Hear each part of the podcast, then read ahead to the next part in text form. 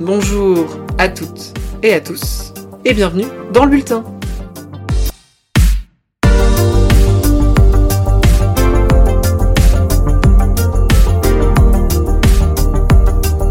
Bienvenue dans cet épisode un peu spécial du bulletin, le podcast qui traite de l'actualité électorale européenne. Un épisode particulier où nous aborderons la nouvelle formule de l'émission que vous découvrirez en janvier, mais également les diverses élections qui nous attendent en 2024. Voilà le programme, merci à vous d'être en ma compagnie une dernière fois cette année, et c'est parti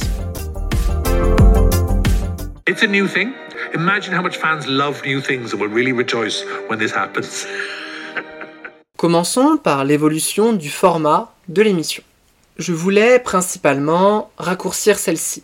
L'objectif de départ, en octobre, était d'avoir des épisodes d'environ 20 minutes. Sauf que j'ai très souvent atteint les 25. Presque une demi-heure d'émission, je trouve ça trop long. Se posait également la question de la régularité, avec l'idée de maintenir le rythme bimensuel et non mensuel comme pour les deux derniers épisodes. Pour toutes ces raisons, le bulletin va par conséquent évoluer. Chaque épisode de la saison 2 contiendra désormais un seul sujet principal, portant sur une élection nationale ou locale.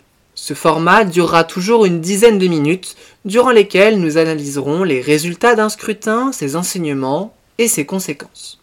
Dans chaque épisode, vous retrouverez toujours la revue des dramas, qui reviendra sur l'actualité gouvernementale et électorale du continent.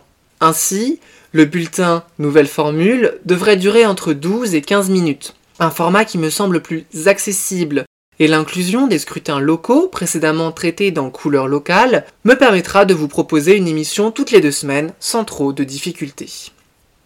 En ce qui concerne Droit de suite, qui porte sur le programme des coalitions de gouvernement, je pense en faire un format court, indépendant de l'émission principale, d'environ 3-4 minutes. Il n'y aura pas de régularité dans sa sortie, évidemment. Cela se fera en fonction de l'actualité. Enfin, en cette année d'élection européenne, je ne voulais pas abandonner à petits pas vers 2024. Néanmoins, cette section de l'émission va être complètement transformée.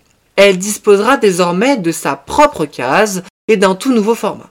À petits pas se concentrera sur l'actualité en lien direct avec le scrutin européen de juin. En 5 minutes, je vais essayer de condenser les nouvelles concernant ces élections s'étant déroulées dans le mois écoulé.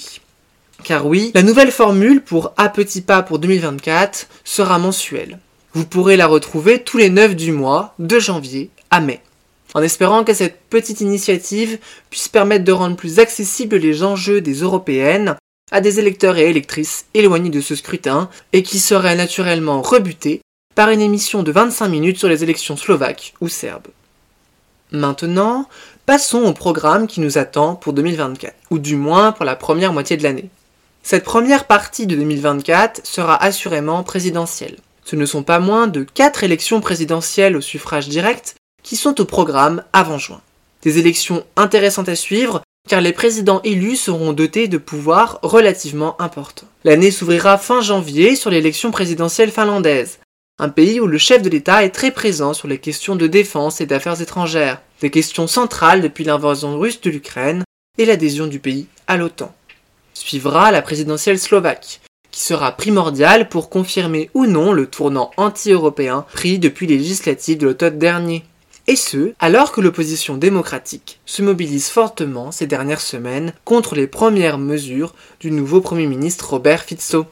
La Macédoine du Nord et la Lituanie connaîtront également leur scrutin présidentiel, respectivement en avril et en mai. Ces élections précéderont leurs législatives attendues pour la deuxième partie de l'année. Toutefois, des élections législatives sont à prévoir pour cette première moitié de 2024. Il y aura évidemment celle en Belgique, le même jour que les européennes. Mais également des élections anticipées au Portugal, prévues pour début mars suite au scandale de corruption ayant éclaboussé le gouvernement social-démocrate au pouvoir depuis 2015. N'oublions pas, enfin, les Croates qui doivent renouveler leur parlement avant la mi-juillet. Voilà pour un rapide tour d'horizon de ce qui nous attend pour cette nouvelle année. Avec les épisodes consacrés à des élections locales, j'ai pour l'instant prévu une douzaine d'entre eux d'ici à l'été, avec uniquement un seul manque dans la régularité des publications. Sinon, le rythme bimensuel devrait être tenu. Et dans tous les cas, il y aura chaque 9 du mois le format court des A petits pas. Une année 2024 qui s'annonce ainsi avec plus de contenu et une plus grande régularité et accessibilité, en espérant que ça vous plaira. Et bien voilà, c'en est terminé pour ce pseudo sixième épisode du bulletin. Merci de l'avoir écouté. N'hésitez pas à aller écouter le dernier épisode sorti la semaine dernière sur les élections en Serbie. On se retrouve à la toute fin janvier pour le premier épisode de la saison 2 du bulletin. Mais soyez rassurés pour les plus impatients d'entre vous, À Petit Pas vers 2024 dans sa nouvelle formule sera disponible dès le 9 janvier. Rendez-vous donc dans une dizaine de jours. Il ne me reste plus qu'à vous souhaiter une belle semaine, de passer un joyeux réveillon du nouvel an et à très vite dans le bulletin.